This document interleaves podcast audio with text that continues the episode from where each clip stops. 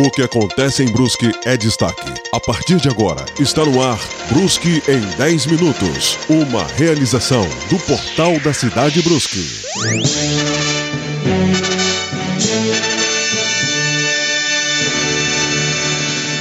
Olá, eu sou a Ana Massambani.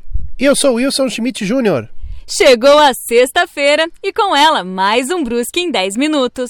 Lembrando sempre que este podcast é uma realização da equipe de jornalismo do portal da Cidade Brusque. Hoje é dia 30 de abril de 2020, o dia de número 121 do ano. Vivemos o outono brasileiro. E hoje o podcast está cheio de notícias importantíssimas e exclusivas. Vamos às manchetes de hoje. Mulher que estava internada com Covid-19 em Brusque recebe alta da UTI.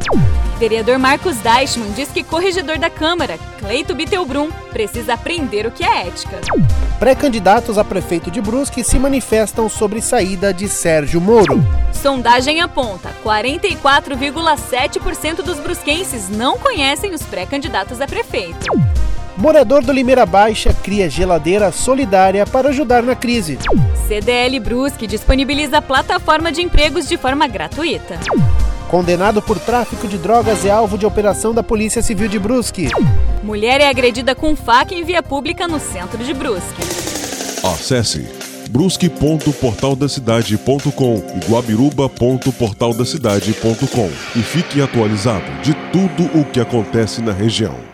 Vamos então começando com as nossas notícias do Brusque em 10 minutos de hoje. Ana, no final da tarde da última quarta-feira, recebeu alta da UTI do Hospital Azambuja uma mulher que estava internada há 17 dias com coronavírus. Poxa, que informação positiva, hein, Wilson? Olha só, a saída da UTI do hospital foi acompanhada e aplaudida por diversos profissionais de saúde. Eugênio José Paiva Maciel, diretor técnico e chefe da UTI do hospital, diz que a mulher chegou a correr risco real de vida e que os cuidados agora devem permanecer. Ela estava internada com Covid já, né? A gente fica observando o paciente na parte ventilatória, ela precisou ir para ventilação mecânica, houve um acometimento pulmonar muito grave. Né? Ela ficou em sedação, né, com remédio sedativo, analgesia, todos os remédios que a gente faz de rotina e, e houve uma melhora fantástica da parte pulmonar dela. Segunda-feira a gente deu alta dela do isolamento, ela já estava respirando sozinha e hoje ela está tendo alta para a enfermaria.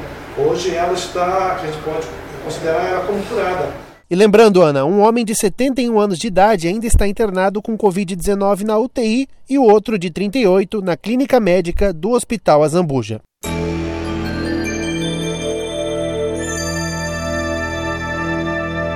E o clima esquentou na Câmara de Vereadores de Brusque nesta semana. Quem conta pra gente essa história é o repórter Tiago Facchini. É, o Wilson, Ana e o clima esquentou na Câmara Municipal de Brusque. Na noite da última terça-feira, dia 28 de abril, o vereador Marcos Deichmann, que também é líder do grupo de oposição na casa, participou de uma live realizada no Instagram do portal da cidade de Brusque para esclarecer dúvidas em relação a um processo de, olha só, cassação que está sofrendo. A representação foi protocolada no Legislativo após o parlamentar ter acusado a base aliada do governo em ser uma milícia da Prefeitura de Brusque. Repito, uma milícia da Prefeitura de Brusque foi o que falou Marcos por meio de uma mensagem de áudio no grupo de WhatsApp interno da Câmara. Deichmann proferiu essas palavras após ficar descontente com o um requerimento da Comissão de Educação que não entrou em pauta na sessão de terça-feira, no dia 21 de abril. Matéria esta que visava a distribuição de merenda escolar. O vereador explica que o requerimento já estava pronto para entrar em pauta na segunda-feira e pelo fato que não foi colocado para discussão o parecer da Comissão de Educação, que, diga-se de passagem, era formada pela maioria dos vereadores da, da oposição, irritado, o Marcos soltou o verbo no grupo interno da Câmara. Vamos ver o que disse o vereador do Patriota. Tá, e por que isso, Fabiana? Não entendo. Se o requerimento é para distribuição de merenda escolar, então que esperar uma semana? Por que isso? Isso aí tá parecendo milícia da prefeitura, essa Câmara de Vereadores aí, sinceramente. Porque isso aí não é um assunto de, de tão pouca importância que não tenha que ser colocado hoje, né? Então, assim, só se faz o que o que se quer, não o que se precisa, né? Só o que achar conveniente. Esse é que é o problema. Tá? Isso está acontecendo já não é de hoje né? Mas é só porque foi nosso. Se fosse de outros aí do grupo, com certeza isso já tinha sido protocolado. Mas tudo bem. É dessa forma que a coisa anda. Para a Câmara de Vereadores é a milícia da Prefeitura. É, e o recado foi dado, é claro, à base aliada do governo Jonas Paigli e Arivec.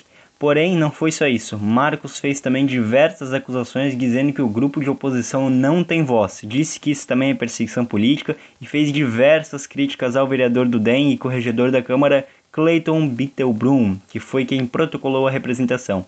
Disse que o democrata teria que primeiramente aprender o que é ética antes de levar o seu nome a uma comissão de ética. Em sua defesa, Clayton Bittelbrum foi procurado pela reportagem classificou como inadmissível a postura de Marcos Dashman em ofender os vereadores e, segundo ele, também todos os serventuários da casa. Disse também que, olha só, falou que foi muito cobrado por outros vereadores em tomar uma atitude, porém não especificou quem foram esses vereadores que o cobraram. Agora, Dashman está à mercê da sorte. A comissão de ética que analisará o pedido de cassação terá seus membros sorteados no dia 12 de maio às 14 horas. Evidentemente, ficará mais fácil para que o processo seja arquivado caso a maioria da comissão seja formada por vereadores do grupo de oposição que apoiaram Dashman, do que se for formada por vereadores da base aliada do governo que repudiar a fala de Marcos. Lembrando que caso o processo passe, ainda será votado em plenário e precisaria de dois terços da Câmara para ser aprovado. Por fim, o vereador do Patriota disse que não vai se calar e não irá retirar o que disse.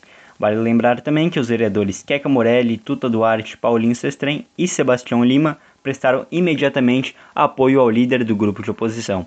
Ana Wilson, repórter Thiago Facchini, para o Brusque em 10 minutos. E com a repercussão do pedido de demissão do ex-ministro da Justiça e Segurança Pública, Sérgio Moro, diversos pré-candidatos a prefeito de Brusque e personalidades da política brusquense se manifestaram em relação ao episódio. Ana, uma delas foi a ex-candidata a deputada federal e hoje filiada ao Partido Social Liberal, PSL, Sabrina Vozani. Ela, que até então era apoiadora ferrenha do governo de Jair Bolsonaro, fez uma publicação em sua conta no Facebook usando a hashtag Bolsonaro Traidor. Caramba, a coisa esquentou mesmo. Sabrina também teceu críticas à deputada federal Carla Zambelli, do PSL, por suposta mensagem enviada a Sérgio Moro solicitando que o magistrado acatasse a exoneração do ex-diretor da Polícia Federal, Maurício Leite Valeixo, e aceitasse o diretor-geral da Agência Brasileira de Inteligência, Alexandre Ramage, como sucessor de Valeixo. Olha, por outro lado, o pré-candidato a prefeito de Brusque pelo PSC, Partido Social Cristão, Michel Belli, ele disse por meio das suas redes sociais que troca entre os ministros são normais e que não observou nenhum crime, corrupção ou desvio de verbas por parte do governo. Belli também lamentou a saída do ex-ministro Sérgio Moro, porém disse que continua alinhado com o presidente da República. Fechado com Bolsonaro, hashtag, né? Exatamente. Pelo mesmo caminho foi o vice-prefeito de Brusque, Arivec, do MDB, e o presidente do Democratas Brusque, Jones Bósio, que também lamentaram o pedido de demissão do ex-ministro. No Facebook, Arivec agradeceu o trabalho que Sérgio Moro realizou à frente da Operação Lava Jato e do Ministério da Justiça e Segurança Pública. Bósio, por sua vez, exaltou o trabalho de Sérgio Moro, afirmando que o magistrado é um herói. Além do mais, aproveitou para fazer críticas ao PT, que tem como característica a cor vermelha. Abre aspas, meu super-herói não usa capa vermelha, disse ele. Fogo no parquinho mesmo, hein? E por fim, o ex-prefeito de Brusque, Paulo Esso, do PT, opositor ao governo de Jair Bolsonaro, não realizou nenhum pronunciamento detalhado sobre o episódio. Esse apenas publicou um story bem humorado em seu perfil no Instagram, retratando uma Brasília amarela em chamas com a legenda Brasília tá pegando fogo. Ou seja, tem gente que só quer ver o circo pegar fogo mesmo, né, Ana? Ana e ouvintes do Brusque em 10 minutos, essa tem o selo exclusivo do portal da cidade Brusque. 44,73% dos brusquenses ainda não fazem ideia de quem são os pré-candidatos a prefeito.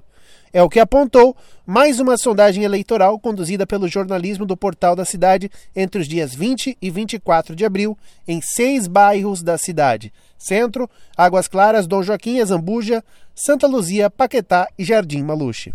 Em Campos, jornalistas Célio Bruns Júnior, Tiago Faquini e Wilson Schmidt Júnior questionaram aos cidadãos com a seguinte pergunta: Quem você gostaria que fosse o próximo prefeito eleito nas eleições de 2020?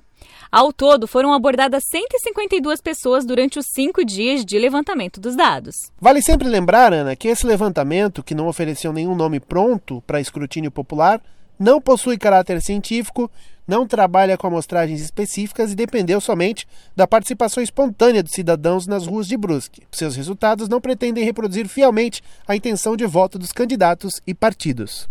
Vou destacar aqui o trabalho do, dos jornalistas que agradeceram ao tempo de outono que não pegaram aquele solzão no rosto, né? Dentre os nomes lembrados, destaca-se do empresário Luciano Hang, dono da Avan. O brusquense, que se tornou um ativista político recentemente e também apoia o presidente da República, Jair Bolsonaro, teve ao todo 14 menções. Hang pontuou mais no bairro Zambuja, onde foi lembrado em oito oportunidades. Paulo Ensel, do Partido dos Trabalhadores, ex-prefeito de Brusque e atualmente ocupando pela segunda vez uma cadeira na Alesc, Assembleia Legislativa, apareceu na segunda colocação, com 13 votos. Olha só, hein? olha que número sugestivo. Também foi no Azambuja que o petista foi mais lembrado, com cinco menções. Ciro Rosa, do Podemos, é o terceiro nome mais citado pelos brusquenses na nossa sondagem eleitoral. Ao todo, ex-prefeito de Brusque por três vezes e ex-deputado estadual por duas vezes recebeu 11 votos. Rosa também recebeu mais menções nos bairros Jardim Maluche e no centro, com três votos cada. O prefeito e vice de Brusque, Jonas Paigli, com cinco votos, e Ari Vec, MDB, com seis, alcançaram apenas a sexta e a quinta colocações, respectivamente, dentre os nomes válidos, ou seja, excluindo-se nesta conta os que disseram não saber um nome preferido. Ana, então o que nós podemos tirar de conclusão disso é que dessas 152 pessoas que nós entrevistamos, 68 delas ainda não sabem quem são os pré-candidatos a prefeito para as eleições desse ano. O desemprego em massa e a diminuição da renda dos brusquenses, ambos efeitos imediatos da pandemia do novo coronavírus, a Covid-19, fez o morador do bairro Limeira, Gilvan Barreto, tomar uma atitude bem bonita, hein, Wilson? Pois é, bota bonita nisso, Ana. Era início de março, quando o pai de família decidiu criar um projeto chamado Geladeira Solidária. Para tal, o Gilvan se utilizou de uma geladeira sem uso que estava em sua casa. Ele pintou ela com a bandeira do Brasil e instalou essa geladeira na calçada da sua casa, Ana.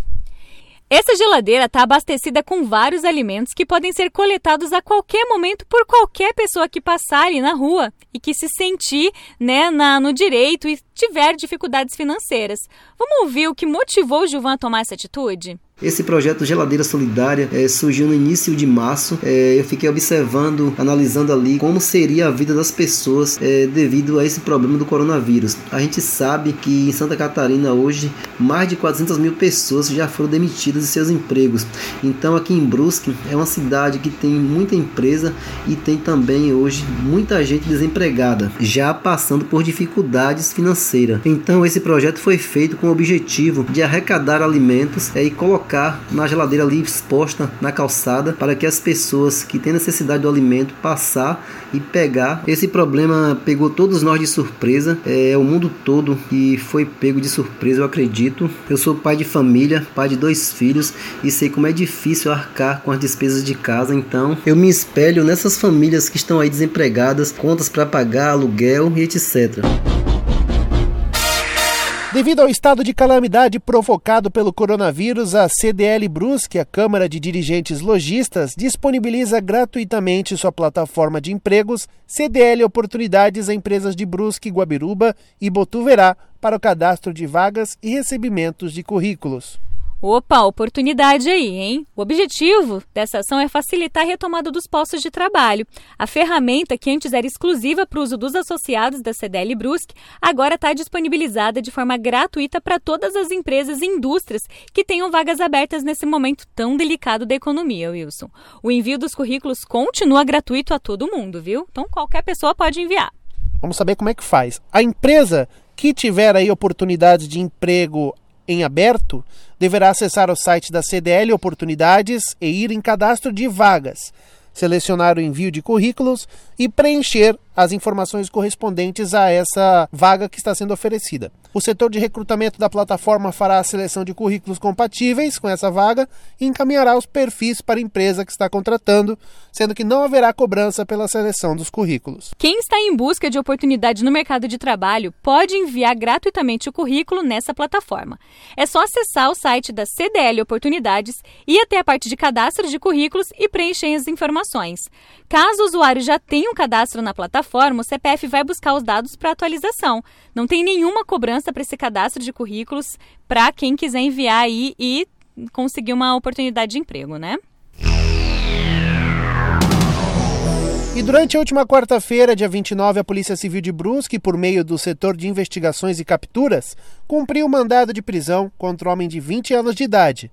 Conforme apurou o portal da cidade de Brusque, contra ele uma sentença definitiva pelo crime de tráfico de drogas havia sido expedida. A prisão, segundo informou o SIC de Brusque, aconteceu no bairro Steffen. Após os procedimentos cartorários, o condenado vai ser encaminhado à Unidade Prisional Avançada de Brusque, a UPA, onde será dado início do cumprimento da pena. E Wilson, infelizmente, mais um caso de violência doméstica foi registrado em Brusque. É com pesar que eu noticio essa informação, viu? Dessa vez, o caso de violência doméstica foi registrado na última terça-feira, 28. Segundo informações repassadas pelo 18º Batalhão da Polícia Militar de Brusque, o fato ocorreu na rua Marx Kohler, no centro da cidade. Ana, esse fato foi em plena luz do dia e no meio da rua, o que choca ainda mais, né? No local, os policiais militares verificaram que o homem havia agredido sua companheira com uma faca. A mulher, felizmente, apresentou apenas lesões aparentemente leves nos braços. O suspeito foi detido e conduzido para a delegacia de polícia de Brusque, onde foram feitos os procedimentos cartorários de praxe. Não foi apresentado nenhum possível motivo que levou ao desentendimento do casal em plena via pública, né? Seja qual for o motivo, nada se justifica, né, Ana?